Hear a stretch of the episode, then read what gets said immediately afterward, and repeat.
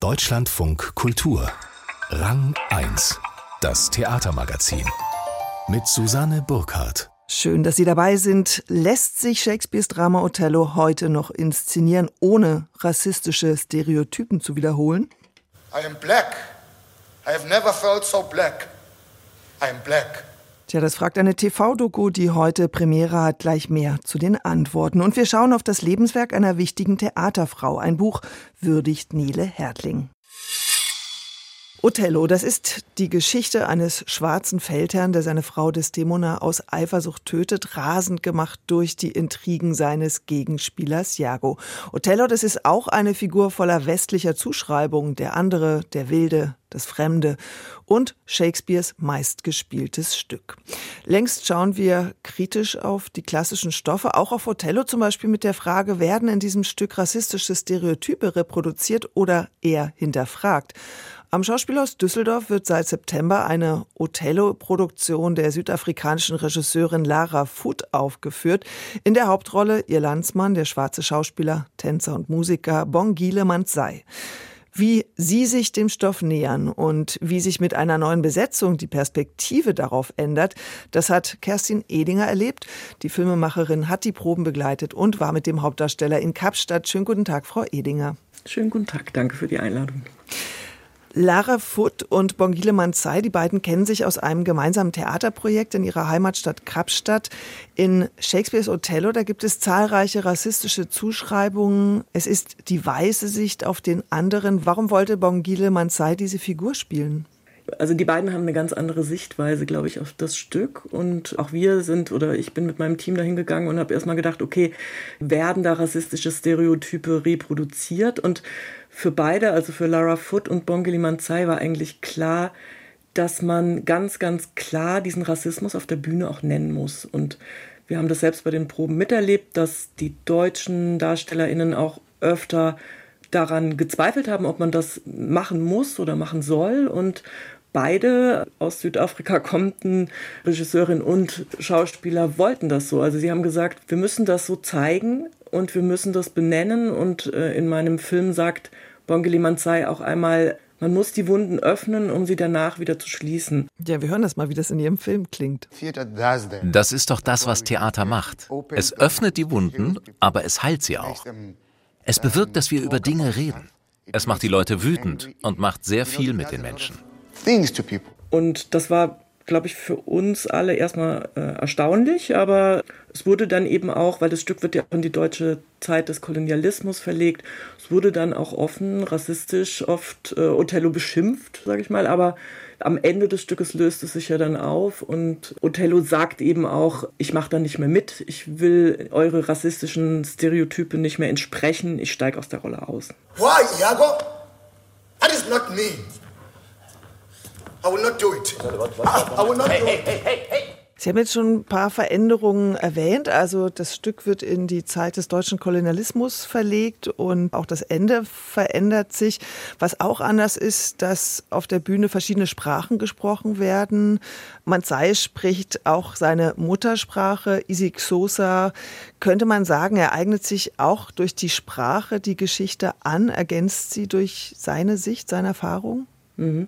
Ja, genau. Also und auch diese Bedeutung ist mir eigentlich erst bewusst geworden, als ich mit ihm in Südafrika auch war, was das für ihn bedeutet, in Easy Nossa so äh, mit diesem Clicklaut spricht man das immer aus, zu spielen. Weil seine persönliche Geschichte ist so, dass er zu einer Schauspielschule wollte, er wie viele Schwarze im Township eben groß geworden ist und unbedingt eine Schauspielschule in Stellenbosch besuchen wollte und man ihn nicht aufnahm, weil er eben nicht Afrikaans sprach und Afrikaans damals eben die Sprache war, die in den Aufnahmeprüfungen gefordert wurde.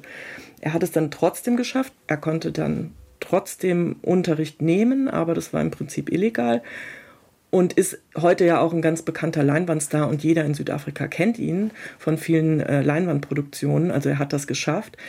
Aber seine Sprache wurde eben jahrelang während des Apartheidsregimes unterdrückt. Und wenn Lara Foote jetzt eben hingeht und sagt, diesen Othello spielen wir nicht nur in Deutsch und Englisch, sondern eben auch in Easy Hossa, ist das eben auch so ein politisches Statement. Das ist nicht nur, wenn wir als Zuschauer da sitzen und denken, ach, ist ja schön, mal diese Sprache zu hören, sondern das ist tatsächlich ein Politikum. Und ich habe ihn auch interviewt und er hat auch gesagt, dass für ihn das unglaublich viel bedeutet und auch ein Privileg ist und auch ein Zeichen für eine wiedergewonnene Würde, das eben in seiner Sprache spielen zu dürfen. Es gab vor anderthalb Jahren am Schauspiel aus Düsseldorf eine Rassismusdebatte, nachdem ein schwarzer Schauspieler von seinen Erfahrungen dort berichtet hat. Das hat das Haus, denke ich mal, ziemlich aufgerüttelt. Wie haben Sie denn die Proben erlebt? Gibt es da jetzt ein anderes Bewusstsein im Umgang mit diesem Thema? Ich kann jetzt nur sagen, was der Intendant mir in meinem Film gesagt hat. Er hat eben gesagt, man will diese heiklen Themen eben jetzt nicht in Zukunft aussparen, sondern möchte direkt auf sie zugehen, weil er glaubt, dass es eben wichtig ist, solchen Dingen nicht aus dem Weg zu gehen. Es gibt ja derzeit eine Debatte, gerade was die klassischen Stücke betrifft, inwiefern man die überhaupt noch so aufführen sollte oder ob man die umschreibt, ob es jetzt den Wojciech betrifft oder eben auch Othello. Man könnte die Stücke ja ganz weglassen, fordern einige. Warum ist es für Lara Foot keine Option? Ja, sie sagt, sie möchte auf gar keinen Fall das Stück komplett aus den Spielplänen äh, streichen oder sie möchte, sie ist ja selbst auch Theaterleiterin in Kapstadt, sie möchte diese Stoffe spielen, sie aber umschreiben. Also in meinem Stück kommt ja auch noch vor, äh, Susan Arndt ist eine Wissenschaftlerin, eine Professorin äh, für Anglistik und sie sagt auch, wir können das gar nicht so genau sagen, als 1603 das Stück von Shakespeare geschrieben wurde, war es wahrscheinlich intendiert, sondern es war ja so, dass das Stück im Laufe der Rezeptionsgeschichte auch viel benutzt wurde. Also es wurde auch viel, auch im Kolonialismus und so weiter, dieses Bild des wilden Schwarzen, das wurde auch forciert und immer wieder benutzt. Das heißt, vielleicht war das von Shakespeare gar nicht so stark intendiert, wie es uns jetzt im Bewusstsein ist. Und wenn Lara Foot jetzt hingeht und sagt, sie möchte das dekolonisieren, dann heißt es eben auch, dass diese Rezeptionsgeschichte aufheben. Das heißt nicht den Shakespeare komplett als falsch und schlecht darstellen, sondern eben äh, diese ganze Rezeptionsgeschichte in Frage stellen, die jahrhundertelang mit dem Stoff passiert ist. Und zu dieser Rezeptionsgeschichte gehört ja auch, dass Othello fast ausschließlich von weißen Schauspielern gespielt wurde und eben nicht von schwarzen Darstellern. Das Thema Blackfacing, das kommt in Ihrem Film gar nicht vor. War das einfach der Kürze Ihres Films geschuldet oder war das gar kein Thema bei den Gesprächen? Ja, ganz genau. Also ich habe da auch drüber nachgedacht, ob wir das thematisieren und das schien mir dann aber dann doch zu groß und ich glaube, Blackfacing oder nicht Blackfacing ist, glaube ich, ein eigener Film für sich. Lara Foot verlegt den Konflikt Othellos ja auf sein Innenleben. Sie konzentriert sich auf die Psychologie, das Trauma seiner Herkunft oder als Schwarzer in diesem weißen Umfeld. Verliert Othello, der jetzt nur noch gutmütig und verführt ist, dann nicht auch ein bisschen die Abgründe, die Shakespeare ihm dazu geschrieben hat? So gutmütig ist er, glaube ich, gar nicht. Also es ist eher so, dass Othello in einer Krise ist. Also ihr geht es eben darum zu zeigen, was aus den Seelen der Kolonisierten gemacht wurde. Also inwiefern Menschen, die im Kolonialismus, schwarze Menschen, die im Kolonialismus groß geworden sind, inwiefern deren Seele und Psyche geschädigt ist und inwiefern sie auch hin und her gerissen sind, dem Bild, einem Stereotyp, das vielleicht die Weißen von ihnen erwarten, zu entsprechen. Und in diesem Dilemma befindet sich Othello, der immer hin und her schwankt zwischen, soll er die Rolle erfüllen oder soll er sie nicht erfüllen. Also es ist nicht ganz klar, dass er es nicht tut. Deshalb bleibt es ja auch am Ende so ein bisschen offen. Ja. Interessant ist ja auch in Ihrem Film, sagt dann der Hauptdarsteller Bongile Mansai, der jetzt auch Artist in Residence ist am Düsseldorfer Schauspielhaus, dass er jetzt erst in Düsseldorf seine Hautfarbe spürt. Und da gibt es ja einen interessanten Bezug zu Othello, weil da gibt es ja auch diesen Satz, I'm black, I never felt so black. Und wir hören mal, wie er das in Ihrem Film sagt. In Othello heißt es, ich fühle mich so schwarz. Ich habe mich noch nie so schwarz gefühlt. Und in so einer Stadt wie Düsseldorf läuft man herum und spürt plötzlich die Farbe seiner Haut. Haben Sie da mit ihm auch darüber gesprochen, wie es für ihn ist, als Schwarzer in Düsseldorf zu sein?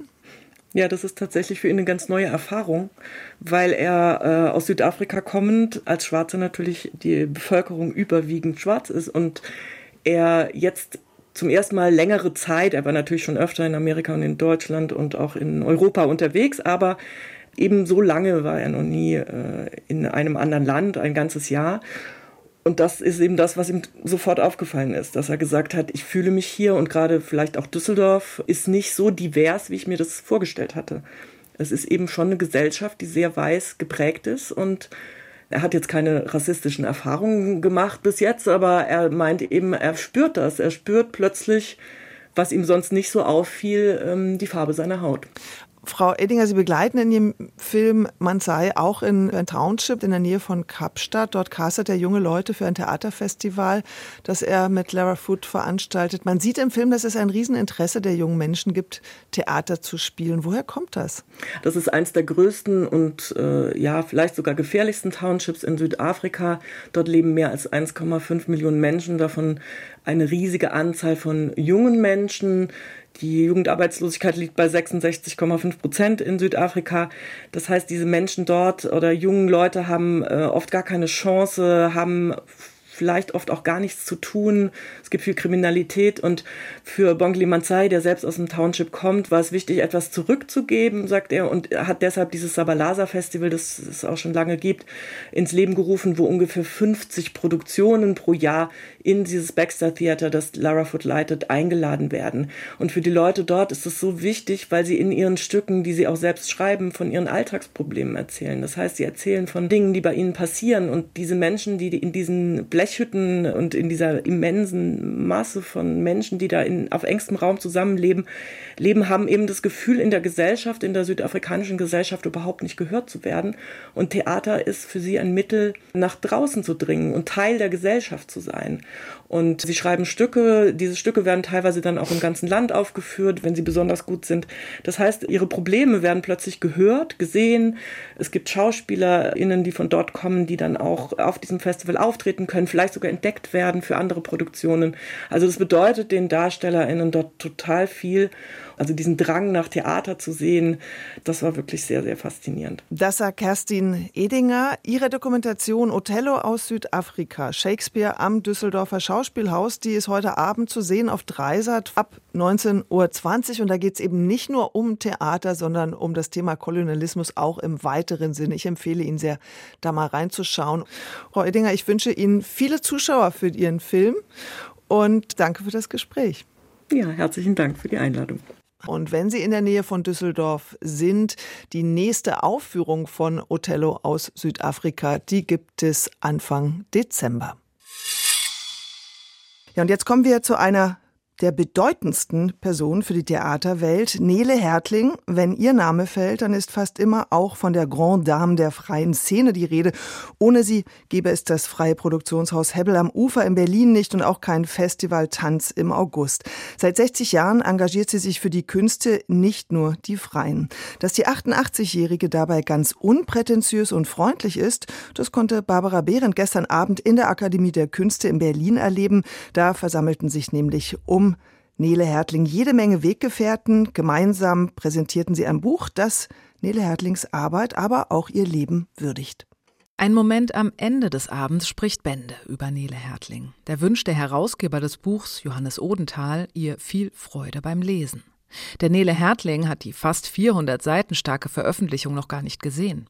Es sei ihr, sagt sie uneitel, komisch vorgekommen, sich bei einem Buch über ihre Person einzumischen. Mehr als die darin enthaltenen aufschlussreichen Gespräche hat sie nicht beigesteuert. Ohne die Akademie der Künste wäre wohl nie ein Buch über sie entstanden.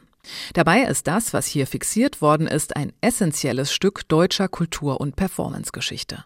Dass man es mit klugen Ideen, mit Hartnäckigkeit und Vertrauenswürdigkeit schaffen kann, die Kulturparameter eines Landes zu verändern, das zeigt die Arbeit Nele Hertlings seit den 60er Jahren. Die freie Szene, das Wort gab es nicht. Die freie Szene in dem Sinne gab es nicht, gab keine Budgets, keine Auftrittsmöglichkeiten. Sie war die erste, die Trisha Brown oder die Wooster Group aus New York nach Europa einlud. Sie machte Robert Wilson bekannt, Merce Cunningham, Lucinda Childs, Boris Schamatz, Jan Fabre, um nur einige zu nennen. Viele Wegbegleiter haben etwas fürs Buch geschrieben oder sitzen im Publikum.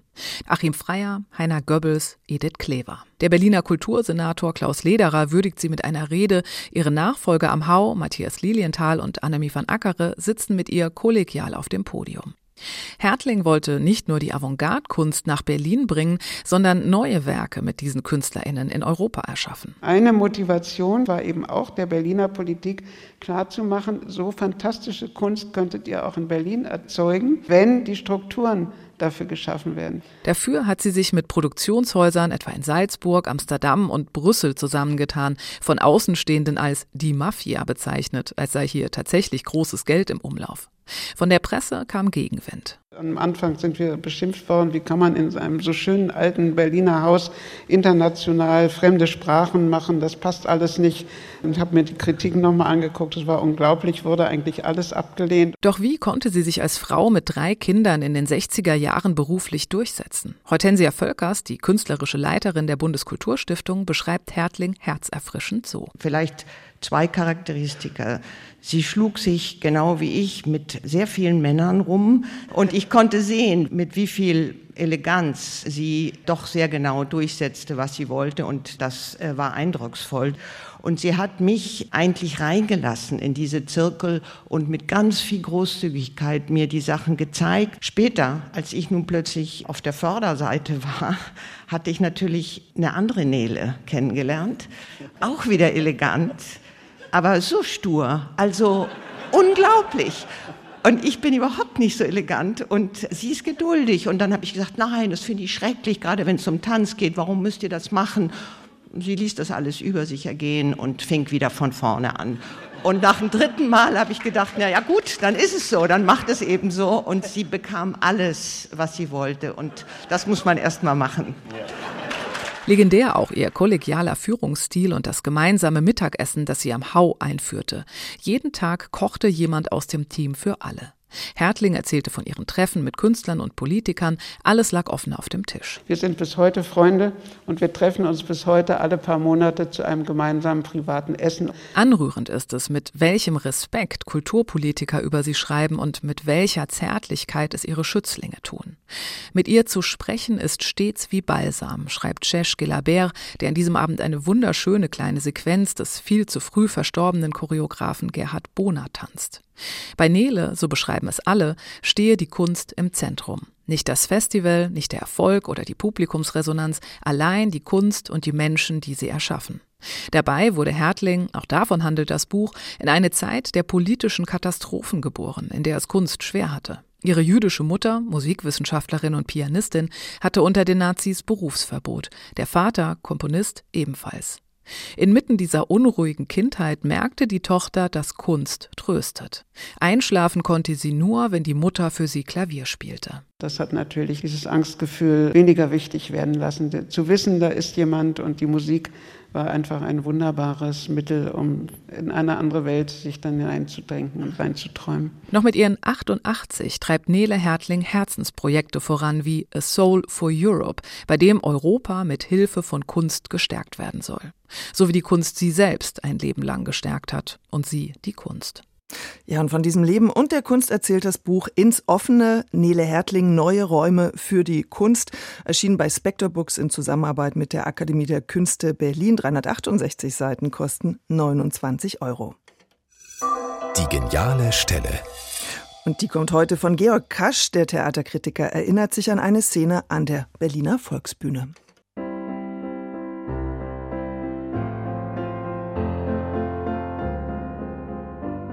Meine geniale Stelle ist ein Moment in der Gespensterinszenierung an der Berliner Volksbühne Ende der 90er Jahre von Sebastian Hartmann, wo Sophie Reuss mit einem tollen Kerzenlüster bewaffnet die Freitreppe herunterkommt.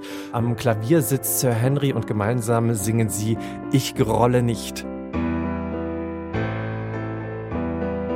Dann kommt ihr Sohn, sie spielt Helene Alving, kommt ihr Sohn Oswald, knallt sie ab es ist still. Stille, Stille, Stille. Plötzlich steht Sophie Reuss wieder auf, nimmt ihren Leuchter und fängt wieder an zu singen. Dann kommt Oswald wieder, knallt sie wieder ab, sie steht wieder auf und fängt an zu singen. Und das wiederholt sich gefühlt unendlich. Und das ist ein so herrliches Bild dafür, wie unmöglich diese Mutter-Sohn-Beziehung ist und gleichzeitig unglaublich komisch, weil Sophie Reuss Vielleicht haben Sie Ihre Stimme im Ohr. Du bist schuld, an allem bist du schuld. Diese Reibeisenstimme, dieses wunderbare Schumann-Lied, diese irgendwie total spooky, gespensterige, geisterhafte Atmosphäre ist so der Wahnsinn, dass mich dieser Moment bis heute begleitet.